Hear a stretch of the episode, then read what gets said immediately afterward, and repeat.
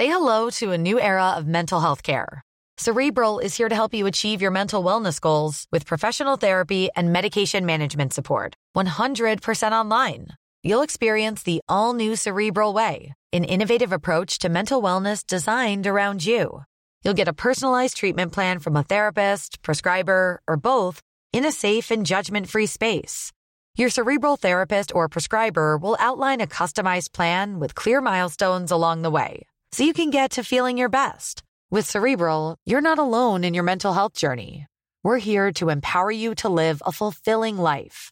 So take that first step towards a brighter future and sign up today at cerebral.com slash podcast and use code ACasts to get 15% off your first month. Offer only valid on monthly plans. Other exclusions may apply. Offer ends July 31st, 2024. See site for details.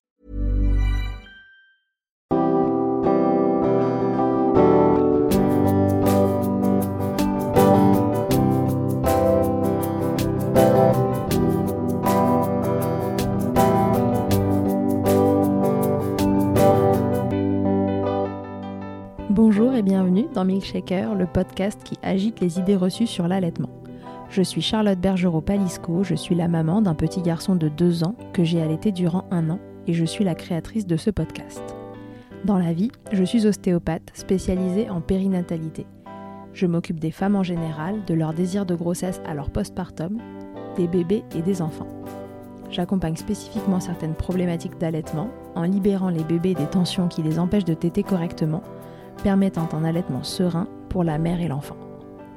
Au fil des consultations, je me suis rendu compte que le principal frein à l'allaitement, c'était le manque d'informations, de partage d'expériences et de vécu dans une société où l'allaitement n'est pas une norme.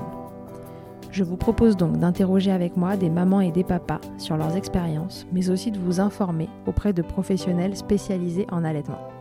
Mon objectif est simple, vous informer, vous donner les clés pour faire des choix en conscience, Banaliser l'allaitement sous toutes ses formes, vous le rendre plus accessible, plus facile et alimenter ce fameux village dont on a tant besoin pour élever un enfant. On se retrouve aujourd'hui pour un épisode spécial. C'est un hors-série pour lequel je me suis rendue au lactarium régional d'Île-de-France à l'hôpital Necker. J'y ai rencontré Virginie Rigour, qui est pédiatre et responsable du lactarium. Le but de cet épisode est de vous informer sur le don de lait. Donner son lait, c'est comme donner son sang, ça sauve des vies.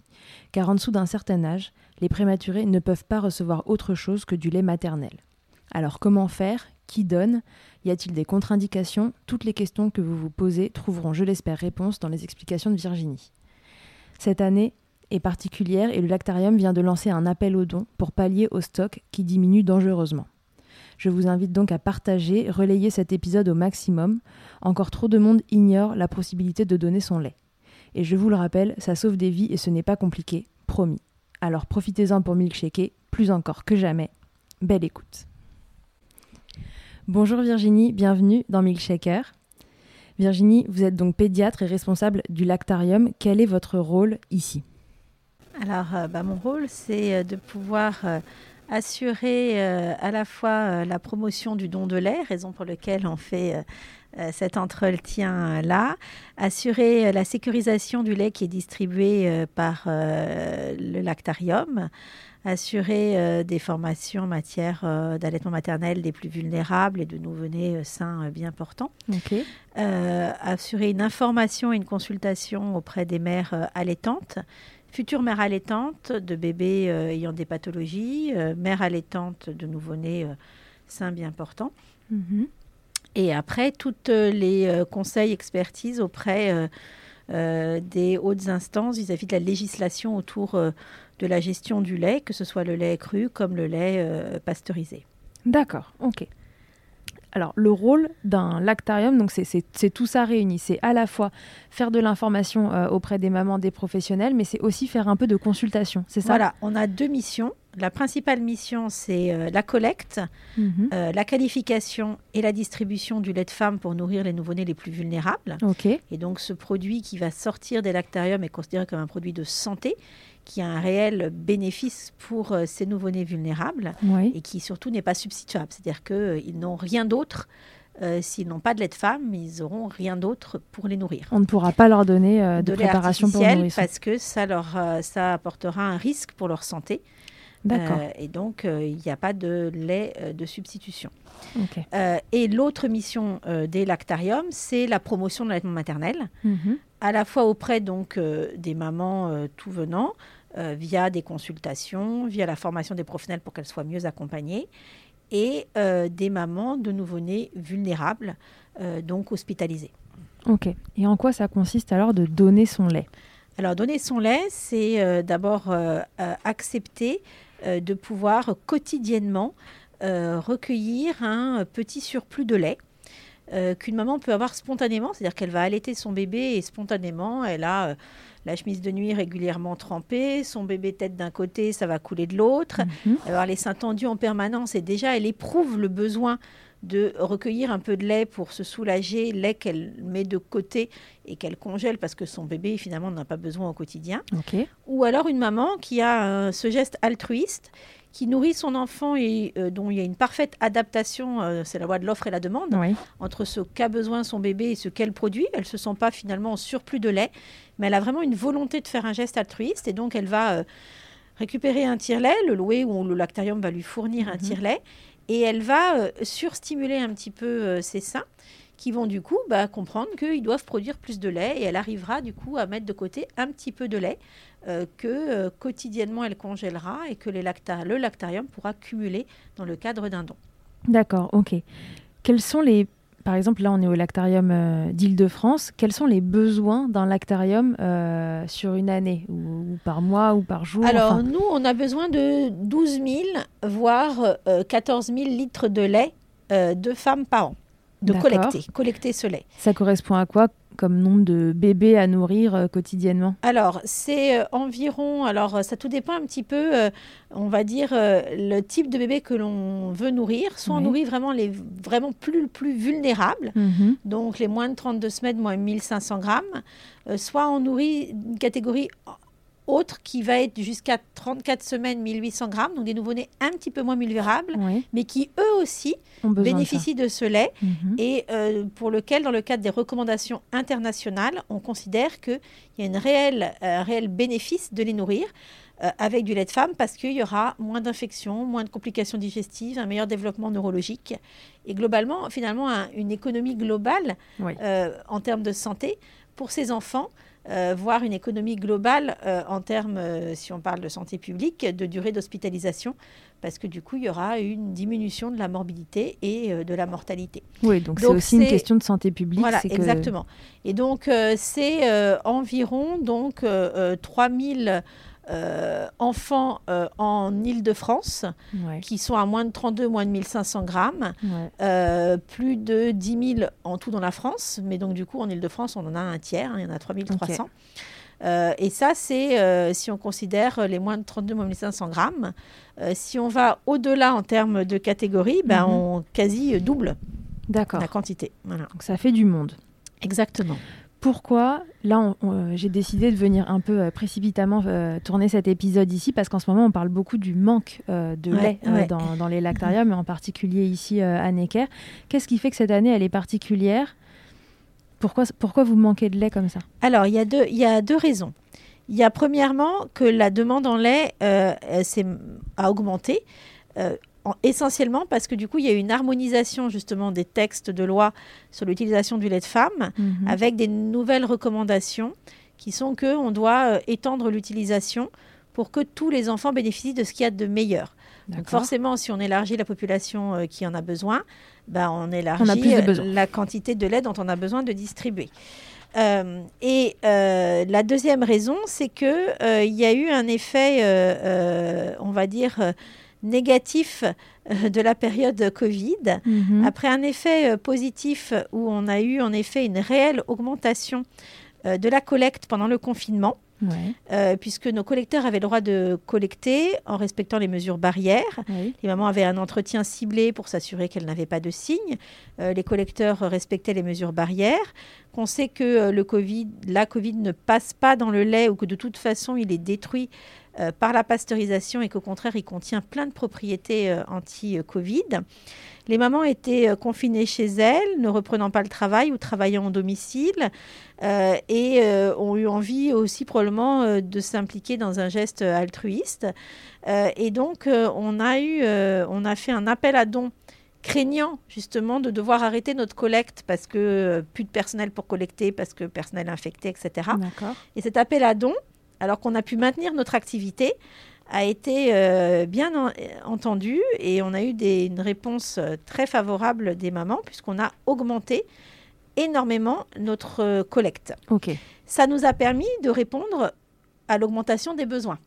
D'accord. Et puis qui est arrivé au même moment en fait. Voilà, qui était tombé au même moment. Et puis les mamans ont dû reporter leur euh, week-end, on va dire, de mai qu'elles prennent habituellement. On sait qu'au mois de mai, on a toujours une baisse des dons. Et l'été, on a toujours une baisse des dons. Parce que les maires d'Île-de-France bah, partent en week-end. Donc, euh, n'initient pas un début de don alors que tous les trois jours, il y a un week-end prolongé. Mhm. Euh, parce qu'elles n'ont pas envie de s'embêter avec le tire-lait, etc.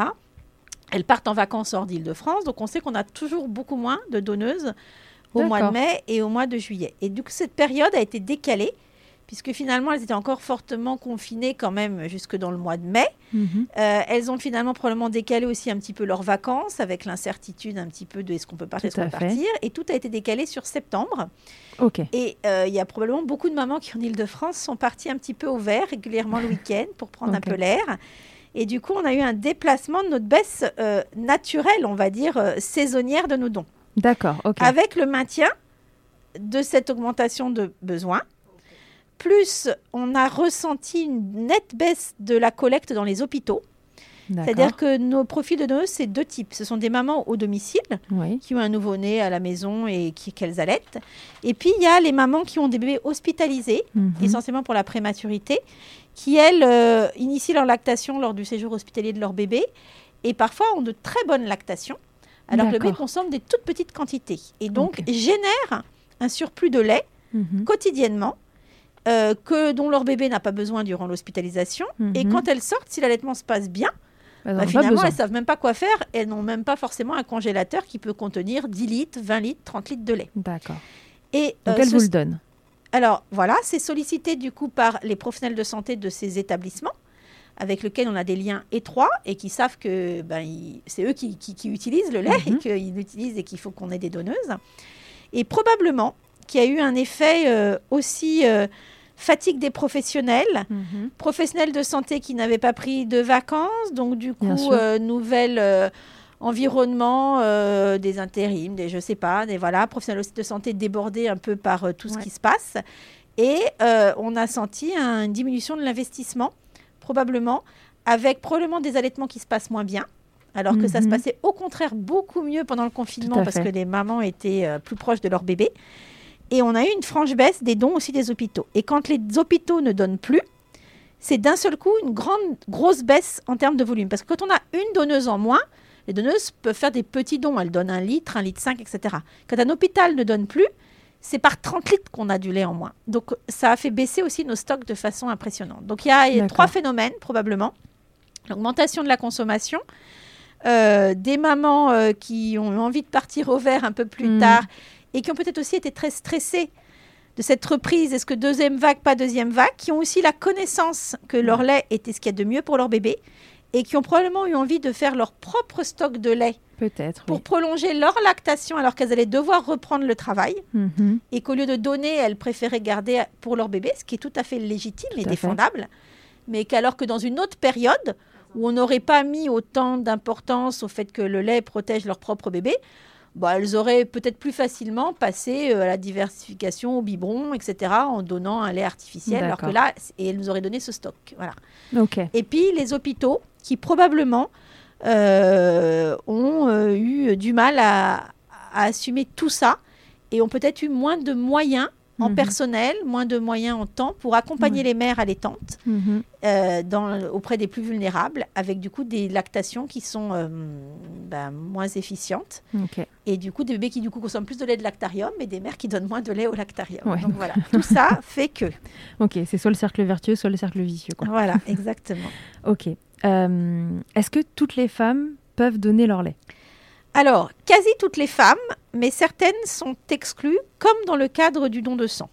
D'accord. Parce que la première barrière, l'entretien euh, qu'on a auprès des mamans, va nous permettre de sécuriser le lait. Mhm. C'est-à-dire que euh, quand on donne son lait, on doit faire une prise de sang pour faire des analyses sérologiques, Oui. comme pour le don de, de sang, Mhm. euh, pour vérifier qu'il n'y ait pas d'hépatite B, d'hépatite C, de HIV, de HTLV.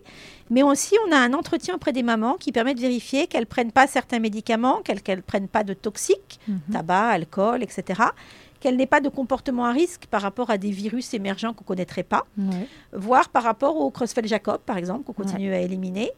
Euh, euh, et là, plus récemment, bah, par rapport au Covid, donc une maman qui aurait des signes de Covid ou qui serait contact doit pendant sept jours euh, ben, ne pas être donneuse. Donc pendant D'accord. sept jours, le collecteur ne devra pas aller chez elle. Et Mhm. puis elle devra mettre son lait de côté pour son propre bébé, mais pas pour le don. Voilà. Ok. Donc ça fait quelques facteurs. La transfusion est l'un des principaux facteurs d'exclusion. D'accord. À partir du moment où on a mené une grossesse, on est plus à risque d'avoir été transfusé avec les hémorragies de la délivrance Mhm. ou autre. Et donc, il y a des mamans aussi qui ont été transfusées et qui ne sont plus éligibles.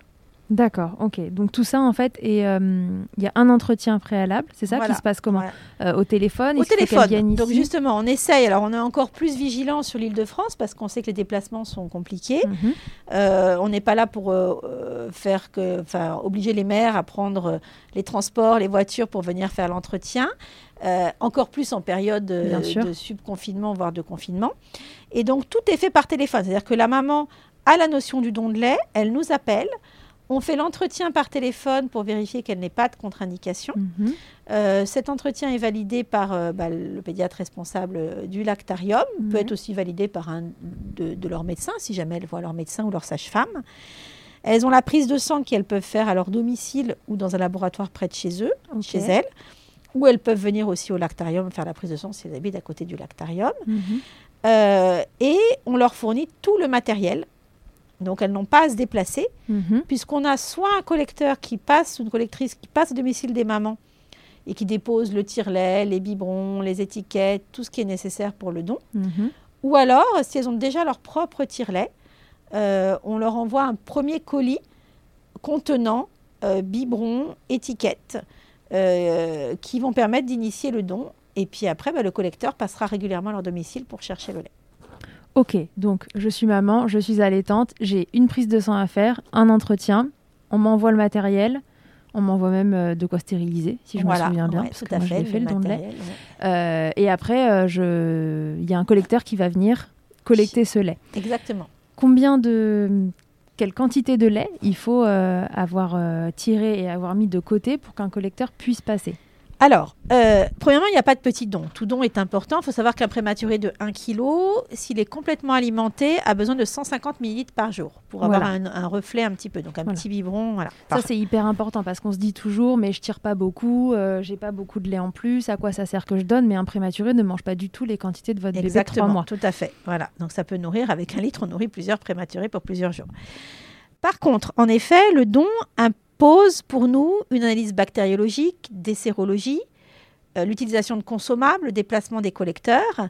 euh, et donc, du coup, on exige Mhm. un minimum d'un litre. C'est-à-dire que si on- une maman n'arrive pas sur une période qui peut, on va dire, aller jusqu'à trois mois, puisque quand elle Ouais. fait la prise de sang, la prise de sang est valable trois mois. D'accord. Si sur cette période de trois mois, elle n'arrive pas à mettre un litre de lait de côté, Mhm. Euh, c'est vrai que pour nous, on- ça devient difficilement gérable et il faut derrière reconnaître Mhm. qu'il y a toujours une histoire euh, d'argent, entre guillemets. Euh, le lait, euh, les établissements achètent le lait, c'est normal, mais parce que le lait, il a un coût. Il faut savoir que les sérologies que l'on fait coûtent 75 euros, Mhm. la bactériopré coûte 45 euros, Mhm. la bactériopost coûte 20 euros. Mhm. Après, les collecteurs font tous, tous les deux, chacun 25 000 km sur l'île de France avec des véhicules, avec de l'essence. On a après huit agents plein temps qui travaillent au lactarium. Ouais. Euh, on fait de la pasteurisation, on gère, on gère, euh, euh, du coup de, de l'équipement. Mhm. Donc donc c'est normal et, et c'est un produit de santé, c'est comme l'ASM. Les établissements achètent du sang, les La établissements achètent, achètent- du lait. Voilà, Mm. c'est gratuit par contre pour les familles qui ont pris en charge à leur bébé est pris en charge à 100%. Mais voilà. Et donc du coup, en effet, si on acceptait des dons pour 100 millilitres, Mhm. il y a un moment donné, on s'en sortirait plus. Oui, parce Et qu'un collecteur voilà, qui passe pour voilà, 100 voilà. millilitres. euh, Donc on a, c'est la balance bénéfice. Bénéfice risque entre euh, ne pas risquer de refuser une maman qui donnerait 3 litres alors que l'on accepterait d'aller chercher chez une maman de 100 litres. Donc, on est parti sur le principe que, voilà, on demandait aux mamans. Mais un litre, c'est quoi? C'est tous les jours 100 millilitres. Mhm. Et en 10 jours, vous avez un litre. Voilà. Et si, elle, et si, elle, tire 50 millilitres tous les jours, et eh mhm. ben, elle aura, en, elle aura les, en 20 jours euh, les, les 1 litre. Voilà. Donc après, en effet, on ne va pas passer au même rythme chez les mamans en fonction de leur lieu. Ça, ça a été une mhm. décision. On n'a que deux collecteurs sur l'île de France. Pendant très longtemps, on en a eu quatre. Donc pour arriver à même aller chez plus de mamans, euh, avec moins de personnel, on a décidé d'espacer. Sachant qu'on considère que les mamans qui habitent assez loin en Ile-de-France ont souvent des maisons, des gros mhm. congélateurs, ce qui n'est pas le cas des mamans qui habitent dans Paris Intramuros. Il faut savoir qu'hier, une maman souhaitait faire don de son lait. Elle n'avait pas de congélateur chez elle. Donc, je lui ai expliqué qu'on ne pouvait pas passer toutes les 48 heures chez elle chercher son lait qui était au réfrigérateur. Mhm. Eh bien, euh, elle m'a dit, je vais me renseigner.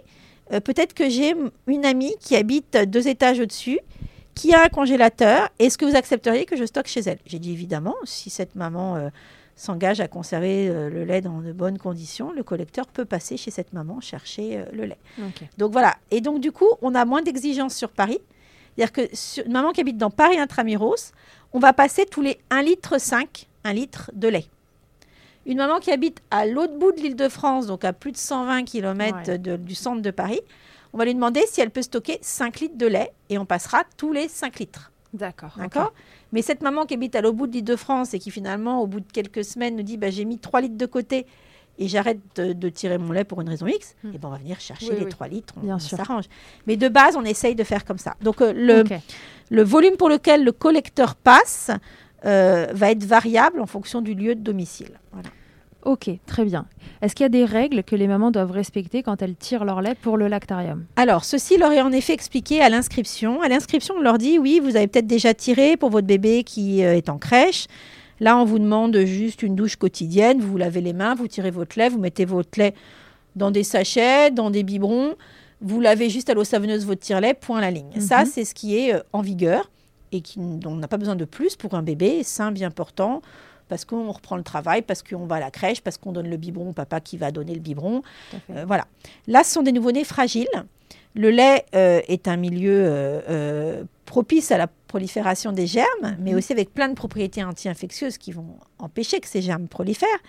Mais s'il y a trop de germes, et quand je dis des germes, c'est des germes de l'environnement, de la peau, de l'environnement, au moment de la collecte, quand on va décongeler le lait, ça va encore augmenter la quantité de germes et on risque, comme on a des seuils, de devoir le jeter. D'accord. Puisque même si on pasteurise et qu'il n'y a plus rien après, euh, on a une législation qui nous dit que si on est au-delà d'un certain seuil de germes, on ne peut pas distribuer le lait. Donc c'est pour ça qu'on demande aux mamans de respecter un certain nombre de règles d'hygiène qui visent à diminuer euh, le risque de contamination du lait par l'environnement, donc euh, flore cutanée, environnement du recueil, et ça marche. Puisque si elles ne font rien, dans 20% des cas, on jette. À 20% quand même. Si elles ont une bonne des bonnes règles d'hygiène, si elles les respectent, c'est dans 2% des cas. D'accord. Donc il y a une réelle il faut vraiment le faire. Donc on leur dit, c'est un petit peu plus contraignant, mais ça marche. Donc ce qu'on leur demande, c'est de se laver les mains et les seins à l'eau savonneuse avec un savon liquide avant de, de, tirer, d'essuyer avec un essuie-tout jetable. Elles tirent. Et ce qu'on leur demande, c'est qu'une fois qu'elles ont tiré, elles lavent bien à l'eau savonneuse leurs tétrelles et on leur demande de les stériliser. C'est vrai que la stérilisation, maintenant qu'on ne stérilise plus tout le matériel pour nourrir son nourrisson. Les mamans ont rarement de stérilisateur. Euh, la casserole, faire bouillir 20 minutes, il y a des risques de brûlure, de déformation du plastique. Donc on leur fournit des pastilles des contaminations à froid mhm. et elles peuvent faire leur propre bain à la maison et elles décontaminent comme ça leur tétrelle. Ouais, ça c'est hyper simple. On met une pastille dans euh, je sais plus combien, je crois que c'est une demi-pastille dans 2,5 litres d'eau, voilà. Voilà, c'est ça. Une demi-pastille dans 2,5 litres d'eau. Vous mettez votre matériel dedans euh, en quoi euh, Un quart 15 minutes, il est stérile et on laisse dedans jusqu'au recueil suivant. On a juste à sortir, secouer et on, tire. Les et On les égoutte et terminé. Fin de l'histoire. Vous mettez ça sur vos seins et il n'y a plus qu'à tirer votre lait. c'est moins compliqué que ce qu'on imagine quand on se dit stérilisation pour notre génération qui stérilise plus euh, ouais, voilà, c'est tout ça. ce qui passe. Voilà, ouais, ouais, ouais. Ok, est-ce que il y a une question qui est souvent revenue euh, sur les réseaux quand j'ai demandé euh, est-ce que vous avez des questions à poser au lactarium. C'est des mamans qui ont des bébés un peu plus âgés. alors les âges sont différents à chaque fois, mais pour lesquels on, a, on leur a refusé l'accès au ton de lait. Est-ce qu'il y a un âge maximum euh, de- du bébé pour euh, donner son lait ou pas Ouais. Alors, il y a quelques années, en effet, on allait jusqu'à 6 mois, 12 mois.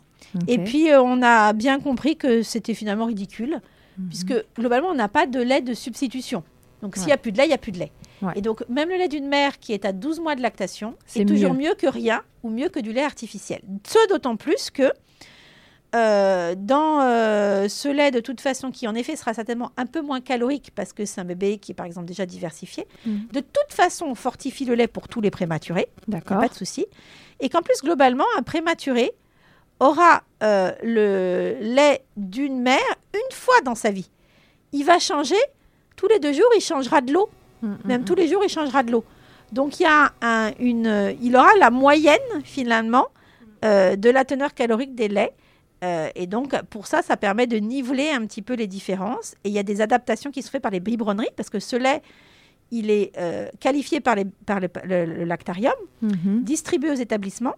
Et après, dans chaque établissement, en général, il y a une biberonnerie qui s'occupe de conditionner les régimes euh, en seringue pour que ce soit administré aux prématurés, de fortifier, etc. Donc, il- tous les laits sont bons Mhm. euh, et euh, tous les laits seront de toute façon fortifiés pour être ce qu'il y aura de meilleur pour la croissance de ces enfants. Voilà. Et alors, du coup, comment on explique que les règles sont pas les mêmes dans Alors, tous les lactariums Elles devraient être pareilles, mais euh, peut-être que certains lactariums considèrent qu'ils ont un peu trop de lait, contrairement à l'Île-de-France, et font une sélection sur euh, bah, le lait le plus, de, plus proche du début de la lactation pour avoir un lait un peu plus riche. En tout cas, ce qui est certain, c'est que sur les grandes métropoles, euh, on refuse aucun lait. Ok, d'accord. Donc Voilà. c'est peut-être simplement qu'ils ont assez et que du coup ils ont préféré euh, bénéficier d'un lait euh, idéal pour avoir moins à le complémenter, à compléter, etc. Ok, très bien. Qu'est-ce qu'il advient de ce lait qui part au lactarium? C'est quoi? Donc euh, son cheminement Il va être donc pasteurisé Ouais, donc son cheminement, donc il revient dans un camion frigorifique avec des caissons, caissons Mhm. frigorifiques au lactarium. Là, il est euh, euh, tracé, donc on, on identifie bien euh, le lait de la donneuse, on évalue le volume qui est, qui est rentré. Euh, il est mis en quarantaine le temps qu'on récupère les sérologies de la maman, qu'on vérifie le dossier. Une fois qu'on a les sérologies négatives, que le dossier est validé, il va être décongelé. D'accord. Là, décongelé, on va euh, mélanger tous les laits d'une mère sur la période de- du don, dont on a récupéré Mhm. le lait. Euh, et euh, on va en faire une grosse bonbonne. Euh, bonbonne que l'ensuite on va répartir en petits biberons de 100 ou de Mhm. 200 millilitres. Et ces biberons vont être du coup pasteurisés, puis surgelés, et ils seront distribués congelés à moins 20 degrés aux établissements. Très bien. Euh, sur la grosse bonbonne euh, avant pasteurisation et sur euh, le lot après pasteurisation, analyse bactériologique qui vise à vérifier, en plus de la pasteurisation, que l'on est en dessous des seuils de germes euh, tolérés euh, et que le lait donc est conforme. Et donc soit il est conforme, il va être distribué, soit il est non conforme, il sera euh, jeté. Ok, donc on prend des mesures avant, pendant, après Ouais. euh, pour être sûr que ce qu'on donne à ces chouchous euh, Voilà. soit euh, dans soit un- optimal, optimal. Voilà, sans risque. Ok, en postpartum, il peut se passer plein de choses. Je vais vous raconter ma vie. Moi, j'avais eu des infections urinaires. J'avais pris des traitements pour ça et je voulais donner mon lait, mais j'ai attendu d'avoir fini mes traitements pour mes infections urinaires pour commencer mes dons de lait. Est-ce que c'est juste de, de faire ça ou est-ce que pas du tout Est-ce que c'est simplement une question de, de traitement compatible avec Oui. l'allaitement euh, ou est-ce que euh, pour le prématuré on prend plus de mesures que encore Alors, une fois pour un enfant à terme? On a des listes de médicaments qui permettent de donner la compatibilité avec l'allaitement ou pas l'allaitement. Et on a une liste ajustée pour le prématuré dans le cadre du don. D'accord. Donc un médicament qui va être autorisé pour une maman qui allaite son bébé peut éventuellement être contre-indiqué dans le cadre du don Mhm. avec une contre-indication définitive ou une contre-indication temporaire. D'accord. Euh, et voilà. Et donc c'est du euh, cas par cas, médicament par médicament. euh, que l'on ajuste du coup le, le don. Et donc ce que l'on conseille aux mamans quand on, les, quand on fait l'inscription, de toute façon on leur demande si elles prennent des médicaments. Mhm. Et on leur dit bien que si elles prennent, sont amenées à prendre un médicament euh, dans les semaines, les mois à venir, euh, durant le don, elles nous rappellent pour savoir si c'est compatible. Ok, donc ça veut dire ne vous bloquez pas si jamais vous Ouais. prenez un traitement quelconque. D'abord, appelez le lactarium, prenez l'information parce que peut-être que votre lait est tout à fait adapté euh, Voilà, pour les prématurés. Voilà. Ok, il y a une question euh, qu'un papa m'a posé. il m'a dit dans les maternités, enfin par rapport à l'information autour du don de lait, aujourd'hui on voilà on voit bien que c'est pas encore quelque chose de classique. Euh, l'information passe difficilement. Il y a plein de mamans qui ne savent même pas euh, qu'on peut faire des dons de lait et que, des prématurés en ont besoin. Et il me disait, euh, il y a des photographes qui passent dans les maternités pour faire des photos de, de nouveau-nés. Pourquoi on n'aurait pas des référents de lactarium qui viendraient pour informer les mamans plutôt que de faire des photos qui sont pas forcément nécessaire ah eh ben, euh, alors ça, c'est fait de temps en temps. Mhm. Euh, c'est censé être fait par les professionnels de santé qui sont dans les maternités qu'on informe. Donc, ils sont censés relayer. Ça doit faire partie de leur rôle. Euh, maintenant, il faut savoir que dans les lactariums, il n'y a aucun budget, aucun personnel dédié à la promotion. Et que donc, il est difficile de faire une action nationale Say hello to a new era of mental health care. Cerebral is here to help you achieve your mental wellness goals with professional therapy and medication management support. 100% online. You'll experience the all new Cerebral Way, an innovative approach to mental wellness designed around you. You'll get a personalized treatment plan from a therapist, prescriber, or both in a safe and judgment free space. Your cerebral therapist or prescriber will outline a customized plan with clear milestones along the way so you can get to feeling your best. With Cerebral, you're not alone in your mental health journey. We're here to empower you to live a fulfilling life.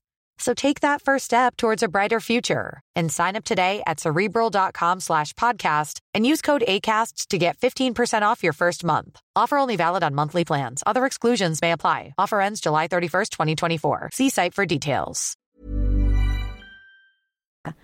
Parce que on va faire, euh, si par exemple nous on manque de lait en Ile-de-France, je suis toujours timorée à l'idée de faire une information générale, parce qu'après il va y avoir plein de mères de l'île qui vont appeler, et euh, l'île qui n'a peut-être pas besoin de lait va me dire attends non on sait plus quoi faire et c'est pareil refuser les dons c'est néfaste pour l'image du don ah, de lait. bien sûr ouais, tout à fait. Et malheureusement on peut pas aller chercher le lait euh, à Lille euh, mais euh, du coup, euh, c'est vrai qu'il faut une information pérenne, ciblée.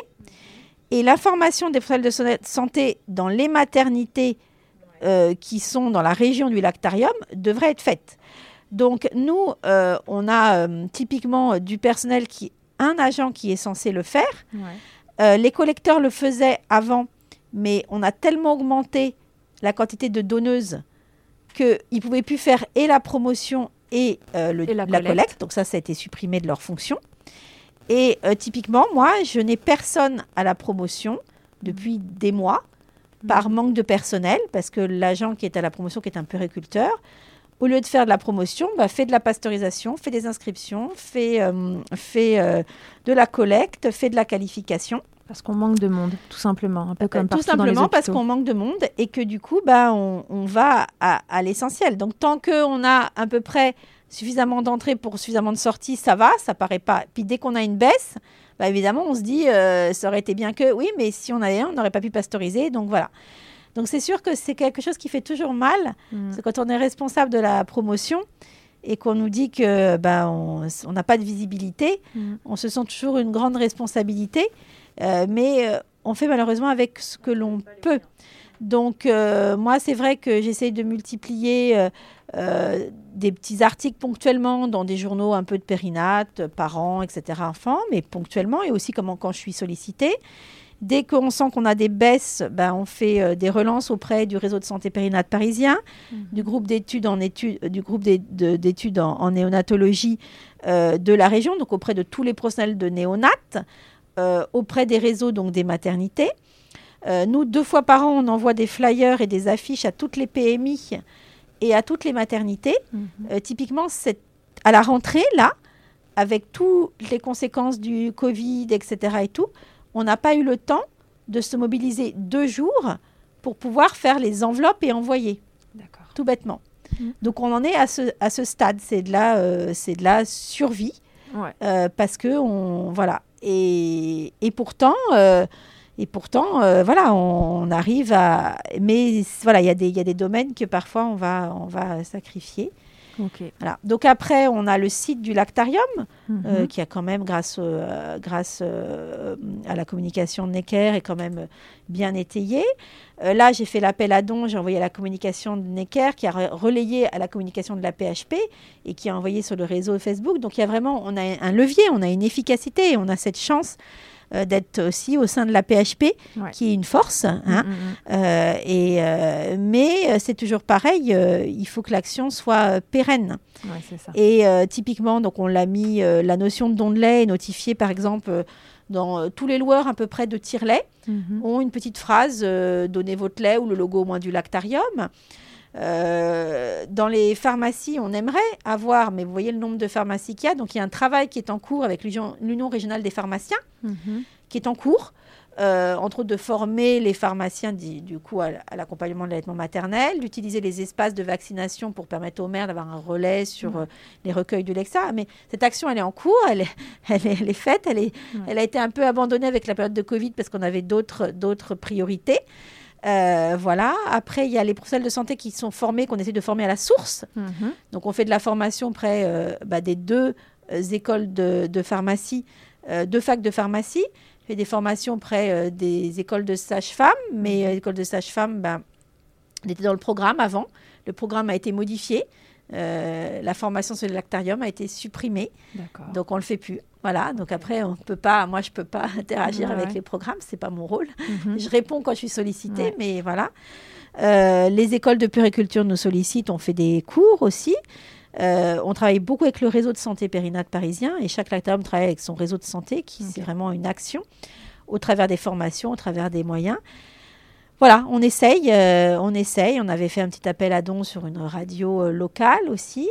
Mhm. Euh, voilà. Mais après, on n'a ni de moyens personnels, ni de moyens financiers. Et surtout, après, les moyens des réseaux, c'est dangereux parfois. Mhm. Parce que euh, bah, un appel à dons d'un seul coup, ça veut dire quoi? On va avoir 100 inscriptions d'un seul coup. Moi, quand je fais un appel à dons, j'ai pas de personnel en plus pour faire les inscriptions.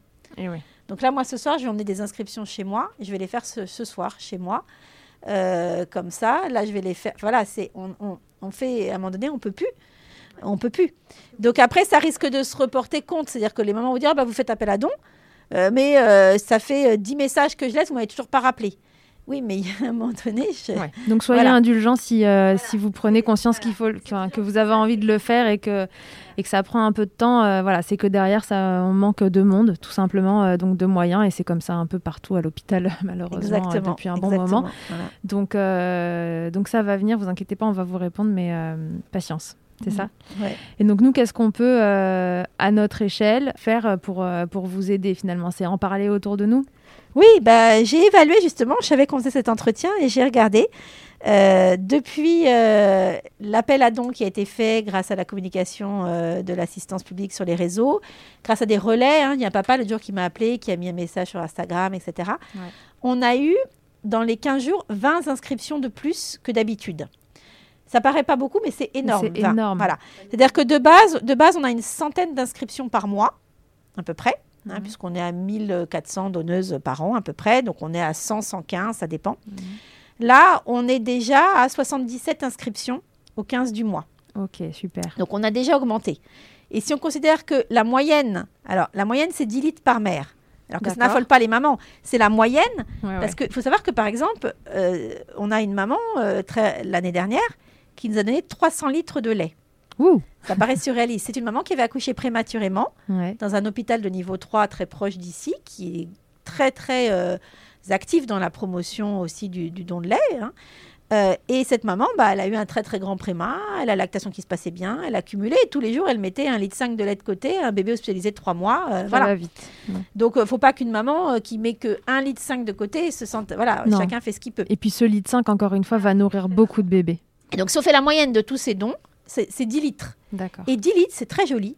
C'est la quantité qu'a besoin un prématuré qui naît aux limites de la viabilité pour atteindre les fameux, du coup, euh, 1 kg, euh, euh, 1 kg 7, Ouais. 1 kg 8, euh, poids auquel, et 34 semaines, si sa maman ne peut pas allaiter, il passera au lait artificiel. Donc il va consommer 10 litres si sa maman ne peut pas allaiter avant de passer au lait artificiel. D'accord? Et donc si on considère que chaque mère bah, nous donne 10 litres de lait, ce Mhm. ne sera pas vraiment le cas, mais ce sera la moyenne, bah, on a déjà fait 20, ins- 20 inscriptions de plus. Génial. Vous voyez Donc c'est bien. C'est très très bien. Mais il y a un délai.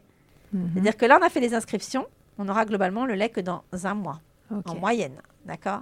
Donc c'est pour ça qu'on a fait là un appel à dons Mhm. sur d'autres. J'ai contacté tous les lactariums de France en leur demandant s'ils avaient du lait déjà tiré, Mhm. déjà en stock, que l'on pouvait leur racheter cru pour qu'on le ramène et qu'on le pasteurise et qu'on le distribue. D'accord. Parce que notre, notre objectif et notre devoir, c'est que les établissements de néonat d'Île-de-France puissent nous appeler, nous dire j'ai besoin de 20 litres de lait, on leur donne. Bien sûr. Enfin, on leur vend. D'accord? Donc c'est ça. Et donc notre engagement, on doit le respecter. Voilà. Ok. Voilà. Donc déjà, vous voyez, il y a un effet. Maintenant, il faudrait qu'on arrive à avoir tout le temps. C'est-à-dire que là, il y a l'effet boum, Ouais. et puis ça va forcément retomber. Et puis voilà. Et donc chaque émission, hein, j'avais fait une émission sur les maternelles. Après l'émission, on a eu euh, des inscriptions parce que les mamans sur le moment, il faudrait que. Bon, après, il faut relayer l'information. J'aime bien les- le terme ouais, voilà. téléphone arabe. Il faut, ouais, voilà, Voilà, il faut relayer, relayer, chacun voilà. à son échelle. Euh, Et se dire, même si on a entendu le message alors qu'on n'est pas enceinte, voilà, typiquement, moi j'adorerais que euh, on fasse de l'information dès le collège, dès le lycée. mhm. Mais bon, l'information devrait être faite déjà sur l'allaitement. Voilà. Plus largement. Après, voilà. C'est-à-dire qu'en France, on n'est quand même pas très très bon dans l'allaitement maternel. Mhm. Donc la population qui peut donner, elle est quand même pas Elle très déjà réduite, Elle est déjà voilà. réduite. C'est pour ça que c'est important que le mot se passe. Et Voilà. encore une fois, il n'y a, pas de petits dons. Donc, euh, enfin, si, il y en a des petits, euh, parfois trop petits pour qu'on puisse venir le Ouais, collecter. voilà. Mais euh, vraiment, un litre, c'est vite arrivé. Et euh, donc voilà, n'attendez pas, passez un coup de fil. Soyez patient si jamais on ne vous répond pas tout de suite. Laissez bien vos coordonnées, votre nom et votre numéro de téléphone Voilà. surtout. Envoyez-nous un mail. pour qu'on puisse vous rappeler ou vous renvoyer un mail. Et ça va venir, on va vous répondre. Et, euh, et voilà, donc euh, on le répète, pas de limite d'âge, quelques contre-indications de santé, mais des Ouais, plus ouais. classiques. Donc une prise de sang à faire et, euh, et deux, trois conditions à remplir. Mais c'est quand même très simple de donner son lait. Et puis en fait, euh, ben, c'est comme le don de sang, hein, ça sauve des vies. Voilà, ça sauve des vies. Et on en a besoin.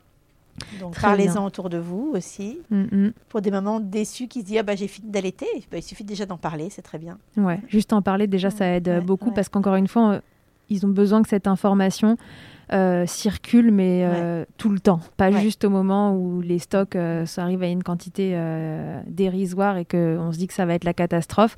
On aurait besoin que cette information-là elle circule tout le temps pour que ce soit un niveau stable et peut-être d'ailleurs que ça vous aiderait à adapter derrière Voilà, le, personnel dont vous avez besoin, etc. Ok, merci Virginie. Est-ce qu'on a tout dit à propos du don de lait ou est-ce qu'on aurait oublié quelque chose d'important? Non, je pense qu'on a tout dit. Euh, Il faut savoir que ça existe ailleurs. hein. Euh, Donc il y a 19 lactariums en France. Donc des mamans qui auraient entendu l'information et qui souhaiteraient faire don de leur lait, il faut qu'elles aillent sur le site de l'association des lactariums et elles mettent euh, le nom de la ville où elles sont. Elles auront le lactarium le plus proche de chez elles. Donc ça c'est important. Euh, et que euh, ce- c'est euh, dans le monde entier, hein, euh, il y a des lactariums parce que tous les pays savent que c'est un besoin en termes de santé publique Ouais. parce qu'on va euh, sauver euh, des vies. hein, Oui, et encore une fois, et- c'est pas substituable. C'est-à-dire que c'est des bébés auxquels on ne peut pas Ouais. donner de lait artificiel. Donc c'est un besoin, comme on a besoin de, sang, sang, pour sauver voilà, du monde euh, quand il y a des pertes de sang, on a besoin de ce lait-là pour remplir euh, les petits estomacs euh, des, des chouchous qui sont arrivés trop tôt. Donc voilà, à vos, à vos tire-lait. Ok, merci beaucoup Virginie de m'avoir accueilli euh, ici à Necker pour, euh, pour tourner cet épisode. Euh, je suis ravie de pouvoir, à vos côtés, informer tout le monde sur, sur ce que c'est que le don de lait, pour l'avoir fait quand, quand mon petit était né. Voilà, j'ai trouvé que c'était important de le faire et que, si, encore une fois, si ça peut sauver des vies, alors que demander de plus en tirant une fois, une fois dans la journée son lait? Et encore une fois, 1,5 litre promis, c'est très très vite arrivé. Donc euh, il ne faut pas que la quantité vous décourage, même si vous n'avez pas une lactation euh, débordante. Merci beaucoup Virginie Merci à vous. et à très bientôt à tous et à toutes dans Milkshaker. Merci mille fois d'avoir écouté cet épisode de Milkshaker. Vous pouvez suivre l'actualité du podcast sur le compte Instagram du même nom et sur mon site internet charlotte-bergerot.fr où vous retrouverez tous les épisodes mais aussi une rubrique Milk Letters constituée de témoignages écrits, un autre support pour vous transmettre toujours plus. Si vous avez aimé ce podcast, n'hésitez pas à m'aider en le soutenant. Pour cela, je vous invite à vous abonner, à laisser un commentaire, à lui attribuer 5 étoiles en fonction des plateformes ou encore en en parlant beaucoup, beaucoup, beaucoup autour de vous. Je ne vous présente plus Emma et son titre I'll Be There qui continue de nous accompagner. Et je vous dis à très vite pour un nouvel épisode. D'ici là, n'oubliez pas, prenez soin de vous, milkshakez autant que vous le voudrez et bousculons ensemble les idées reçues sur l'allaitement maternel. I hate to see you down. Can't stand to know your hurt. When you say it's getting loud, voices in your heart. And you know I get it, so let it all out. Keep your head up, your masterpiece, and I'll swear that I'll be there by your side. A text away, you know you can find me. It just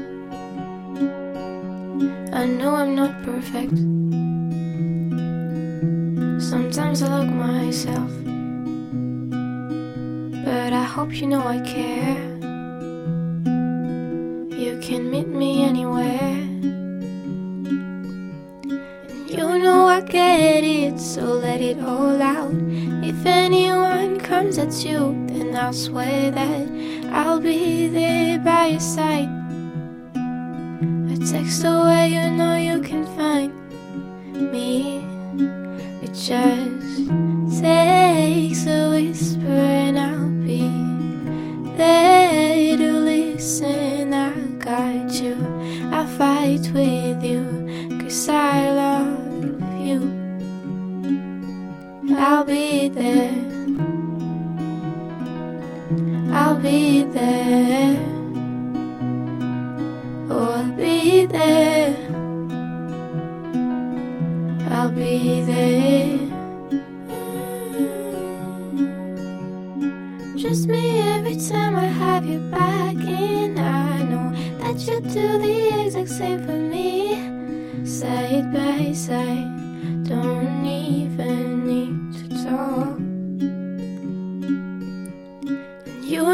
get it, so let it all out. Keep your head up, your masterpiece, and I'll swear that I'll be there by your side. A text away, you know you can find me. It just takes a whisper, and I'll be there to listen. I got you, I'll fight with you, cause I love you. I'll be there. I'll be there. So I'll be there. I'll be there.